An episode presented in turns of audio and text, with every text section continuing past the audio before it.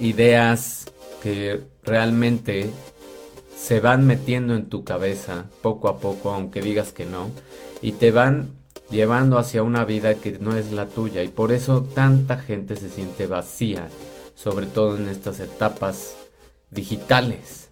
Ahora, ¿qué más? La segunda idea de todo esto es que el progreso debe estar sentado, que tus avances deben estar centrados en hoy, no en el mañana, aunque ahorita vamos a ver cómo se conectan estos dos puntos en el tiempo, pero debe estar concentrado en hoy. Esto a menudo se debe a que estamos consumidos por una idea de un objetivo final, de cuando tenga esa casa voy a ser feliz, cuando tenga ese coche voy a ser feliz, cuando tenga esa pareja me voy a sentir bien, cuando tenga ese cuerpo me voy a sentir bien, etc. Siempre es cuando tenga, siempre es a futuro. Y cuando ya tienes 62 de el podcast Gotas de Sabiduría en esta sección Acuérdense que ya cambió de nombre nuestro podcast y ahora es con mi nombre, David Ortega B. Y esta es nuestra aparición en la sección de Gotas de Sabiduría. Acuérdense que en esta sección nos toca revisar libros, nos toca ver cómo eh, varios de estos temas pues se pueden ir resumiendo, interpretando y mejorando para que tengas tips mucho más fáciles de procesar. Y el día de hoy nos toca cómo inspirarte con tu momento presente, qué hacer con esa mente que muchas veces va al pasado o al futuro y tristemente no disfrutas de lo que está pasando ahorita, en este instante, en este momento, y en realidad eso es lo único que tienes. Lo único que tienes son tus momentos presentes, lo único que tienes es este eh, espacio de tiempo donde tomas decisiones, donde obviamente tienes pensamientos y donde puedes modificar muchas cosas para hacer que cuente ese momento presente. ¿Alguna vez te has sentido que no eres suficiente? Pues desde ahí empieza el no disfrutar esos momentos.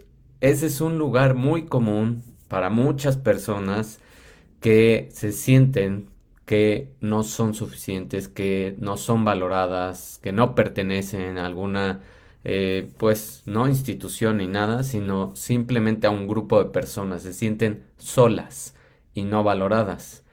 Más con esa cultura digital de estar ocupado, vienen todas las comparaciones tóxicas de las redes sociales, de todas estas plataformas y obviamente de las exigencias que la sociedad te ha impuesto y que todo el mundo, entre comillas, quiere vivir.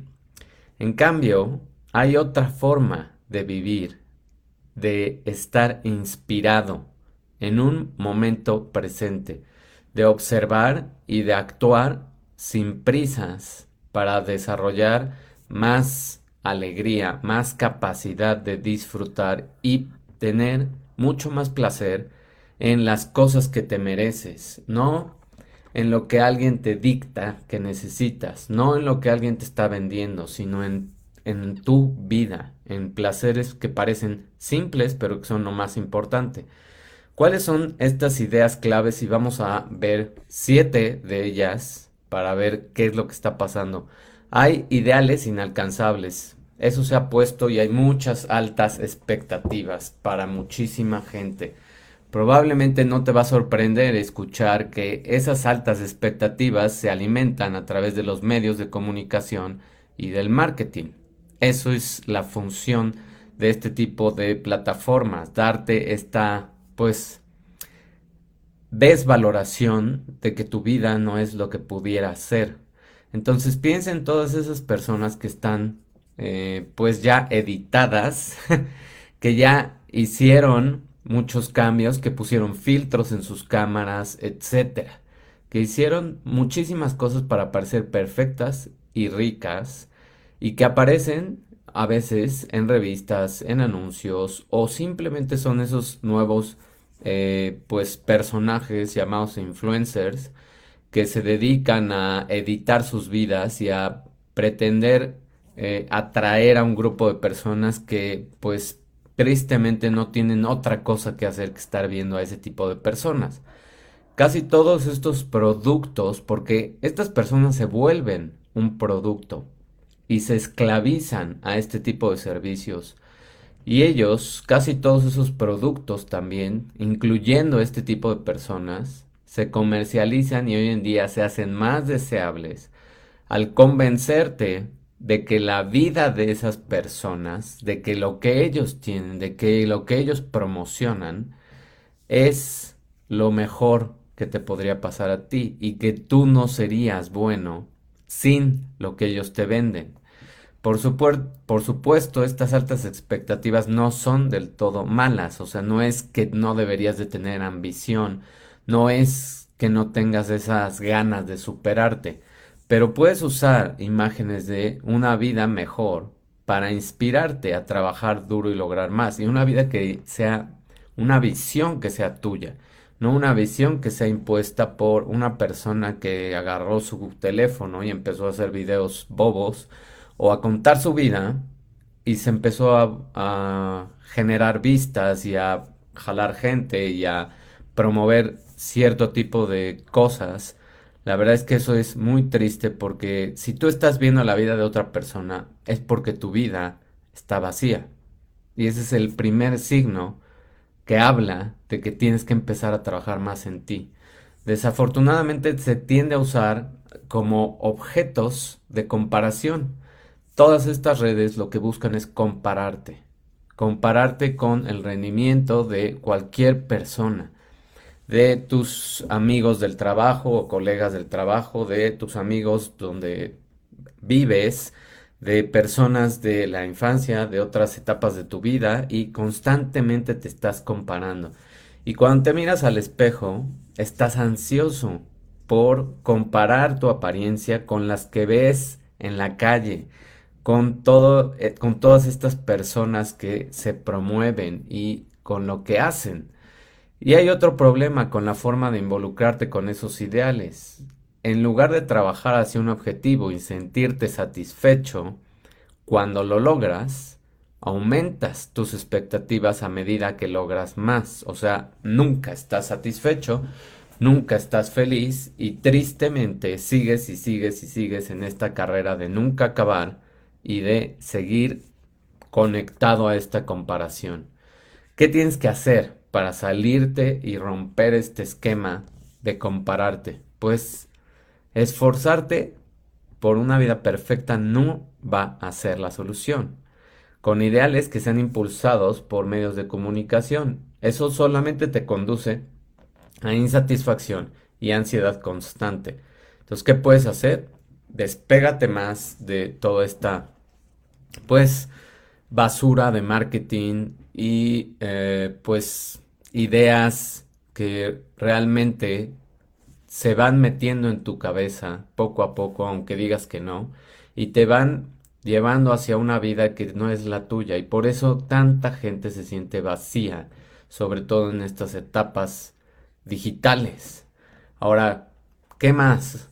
La segunda idea de todo esto es que el progreso debe estar sentado, que tus avances deben estar centrados en hoy, no en el mañana, aunque ahorita vamos a ver cómo se conectan estos dos puntos en el tiempo, pero debe estar concentrado en hoy.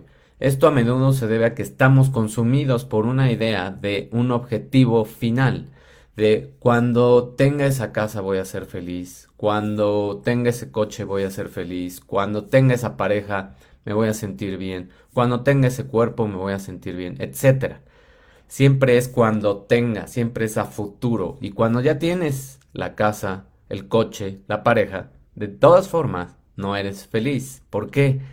Pues porque estás enfocado en algo que es en el futuro, en un producto final, estás correteando algo. En, lugar de fijarte estas consecuencias futuras, tienes que centrarte en el hoy y en el ahora para hacer lo mejor posible lo que estás haciendo y para disfrutar cada momento de esas etapas.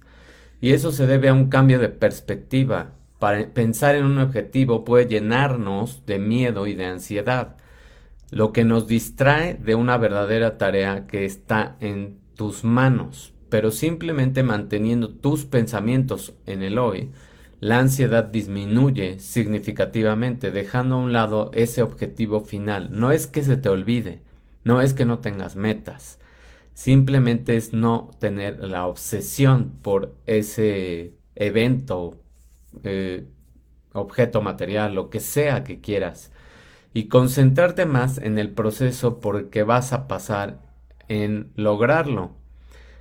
Muchas veces te vas a ver avanzando y vas a sentir ese progreso y te vas a sentir más motivado. Y ese es el truco, que cada día que logras un pequeño objetivo, una pequeña meta, entonces alimentas esa eh, espiral, ese circuito de dopamina y ¿qué es lo que podemos hacer más prácticamente? Pues en lugar de fijarte objetivos que sean muy distantes, céntrate en, el hoy y en el proceso de alcanzar objetivos más pequeños que reduzcan tu ansiedad y que te aumenten la motivación por seguir adelante y que veas efectos más rápidos entre comillas porque lo que estás haciendo es pues algo más pequeño, estás dividiendo esa tarea.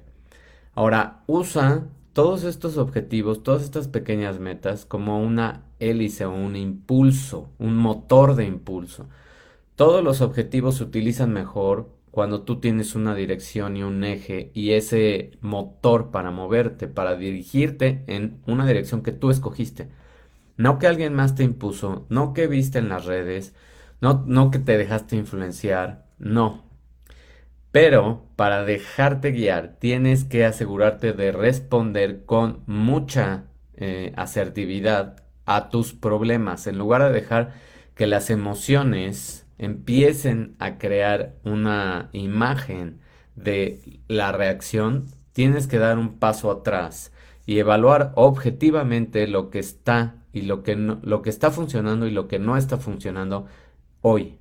En este momento en tu vida, qué es lo que sí funciona, qué es lo que estás disfrutando, qué es por lo que te sientes bien y qué es por lo que no te sientes bien. Esa pequeña lista de cosas que puedes hacer te va a dar mucha paz mental. Una vez que hayas hecho eso, puedes ajustar las próximas acciones en consecuencia de esa lista. Ahora entonces todos estos objetivos y pequeñas metas te van a dirigir en una eh, hacia una búsqueda correcta y no servir como medidas de avance nada más. Vas a evaluar objetivamente cada uno de esos problemas y las acciones que tú pusiste para llegar ahí. Ahora, ¿cuál es el cuarto punto? Simplificar. Simplificar tu vida para tener más éxito. Cualquiera que haya trabajado en un proyecto grande y a largo plazo, conoce la gran frustración de trabajar duro mientras tu objetivo parece estar más y más lejos que nunca. Para evitar eso, establece objetivos mucho más pequeños. Es, todas estas ideas están muy, muy eh, enlazadas. Que te lleven ese viaje hacia un objetivo general. O sea, es, no te olvides del punto grande, no te olvides del eh, objetivo que es mucho más eh, a futuro o a largo plazo. Y simplemente crea pequeñas metas que te van a ir llevando a ese punto. Es, y te lo puedo hacer como una analogía, como prepararte para un medio maratón o un maratón completo.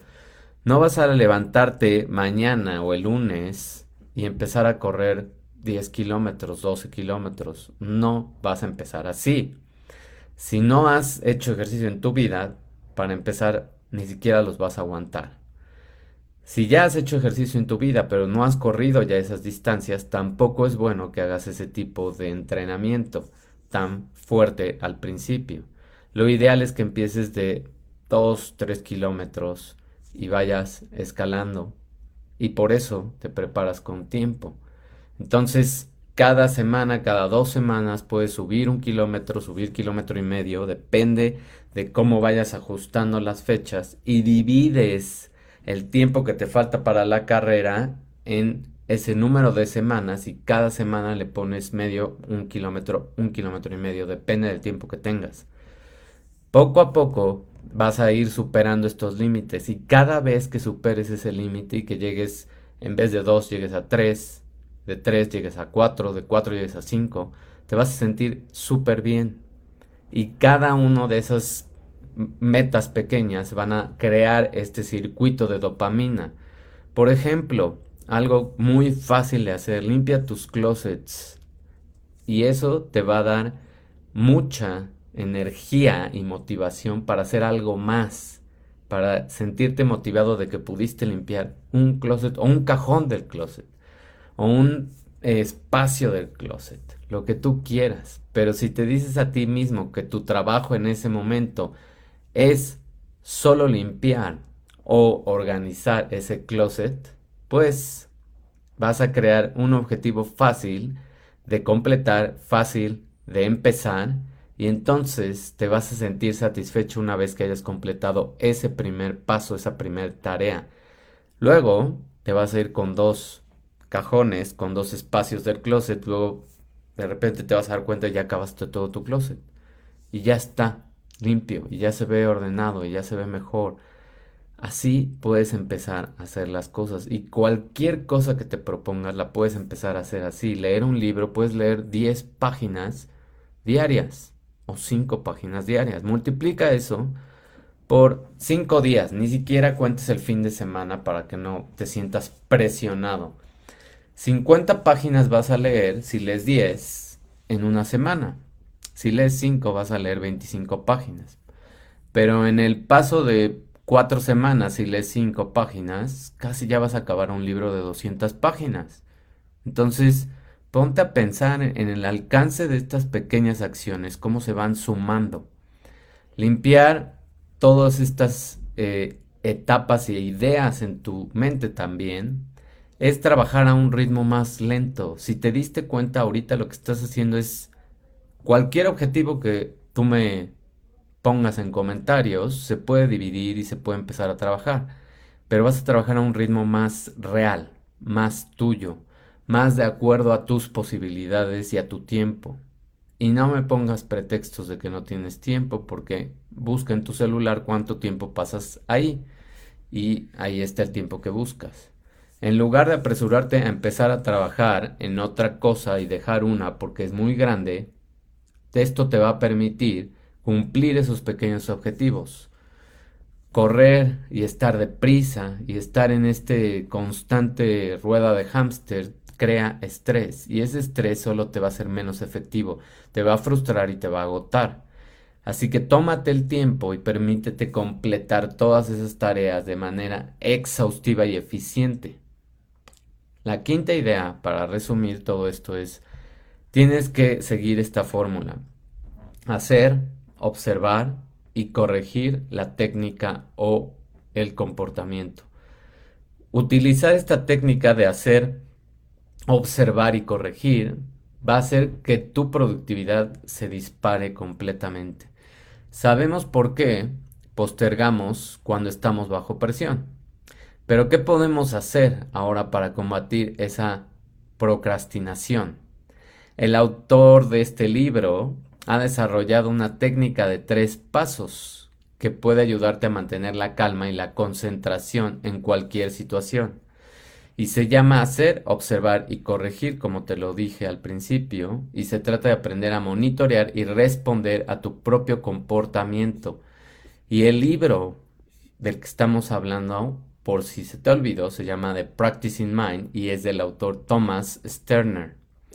Entonces, en este libro, esta fórmula se plantea y vamos a poner un ejemplo para que lo apliques. Digamos que estás estudiando para un examen final, o es el examen final de tu carrera, o es el examen de entrada a una universidad, lo que sea que estés haciendo, o es una entrevista muy importante a un trabajo, y te preocupan los resultados que estás haciendo, y obviamente eso hace difícil que estudies pues aplica esta técnica.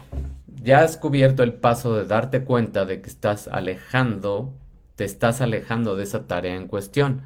Ahora es el momento de hacerte para atrás y observar cómo te estás comportando y ver qué te gustaría cambiar. En ese caso, ¿cuál es la preocupación? Para observar de manera efectiva, trata de no involucrarte demasiado emocionalmente o juzgarte por las reacciones que has tenido. Más bien mira tus acciones como un espectador que no está involucrado, como si alguien te platicara este evento, alguien te estuviera diciendo es que estoy muy estresado porque voy a tener un examen o una entrevista o viene este evento en mi vida que es muy importante. Entonces, date consejos como una tercera persona. Inicialmente puede ser un poco difícil de hacer, pero observar y corregir tu técnica cuando estás en medio de una crisis es lo que te permite que empieces a, creer este, a crear este circuito de que hagas algo, te observes y te quites del medio, te quites de esa emoción y empieces a trabajar con esa calma para corregir lo que está pasando. Muy pronto te vas a dar cuenta que este proceso va a ser automático y que lo vas a aplicar en cada pequeña parte de tu vida donde quieras corregir cualquier comportamiento que tú quieras. Cualquier situación que tú quieras la puedes corregir con esto, de hacer una pausa, de empezar a ver qué hiciste o qué no hiciste y en vez de juzgarte, en vez de involucrarte emocionalmente, simplemente date cuenta de cómo lo puedes dividir, cómo puedes empezar a hacer pequeñas tareas. ¿Por qué en algún momento en el pasado no funcionó? Tú solito te vas a observar como si fueras otra persona y alguien te estuviera contando. Eso es lo que vas a ayudar a combatir la procrastinación y mantener tu concentración en la práctica, en la técnica de este hacer, observar y corregir. Observa tu comportamiento de manera objetiva, corrige las emociones negativas y practica habilidades de autoobservarte, de cómo hice las cosas. Repasa tu día en las noches y em, pon una visión en tus días en la mañana. Bien, entonces, ¿cómo resumimos todo esto en dos frases que te van a ayudar muchísimo? Casi todo lo que te enseñan en las redes sociales, llámese productos o personas de este estilo de influencers que no dicen nada más que envolverte en sus vidas o en las tonterías que están haciendo, se comercializan hoy en día para hacer más deseable el convencerte de que tu vida no es buena sin verlos a ellos, sin hacer lo que ellos están haciendo, sin comprar lo que ellos tienen. Ese es el truco de estas empresas. Todas. Llámese empresa o llámese influencer. Número dos, combate la procrastinación y mantén tu enfoque practicando esta técnica de hacer, observar y corregir. Pausa tu vida, observa tu comportamiento de manera objetiva, corrige las emociones negativas y practica habilidades de autoobservarte. No criticarte, no juzgarte, observarte y darte cuenta que todo lo que estás haciendo lo puedes ir corrigiendo mucho mejor. Y eso va a ayudar a que tu vida se sienta que avanza todo el tiempo, aunque sea un ritmo que puede no parecer em, acelerado como los demás, pero va a ser mucho más efectivo. Mil gracias por tu atención, espero te haya gustado y si te hice pensar, reflexionar, si tienes dudas de cómo puedes partir este tipo de actividades en tu vida, pues usa los comentarios y obviamente pues te agradezco que me regales una reacción o compartas esta información en tus redes, en tus páginas. Mil gracias, nos vemos. Excelente mitad de semana. Bye.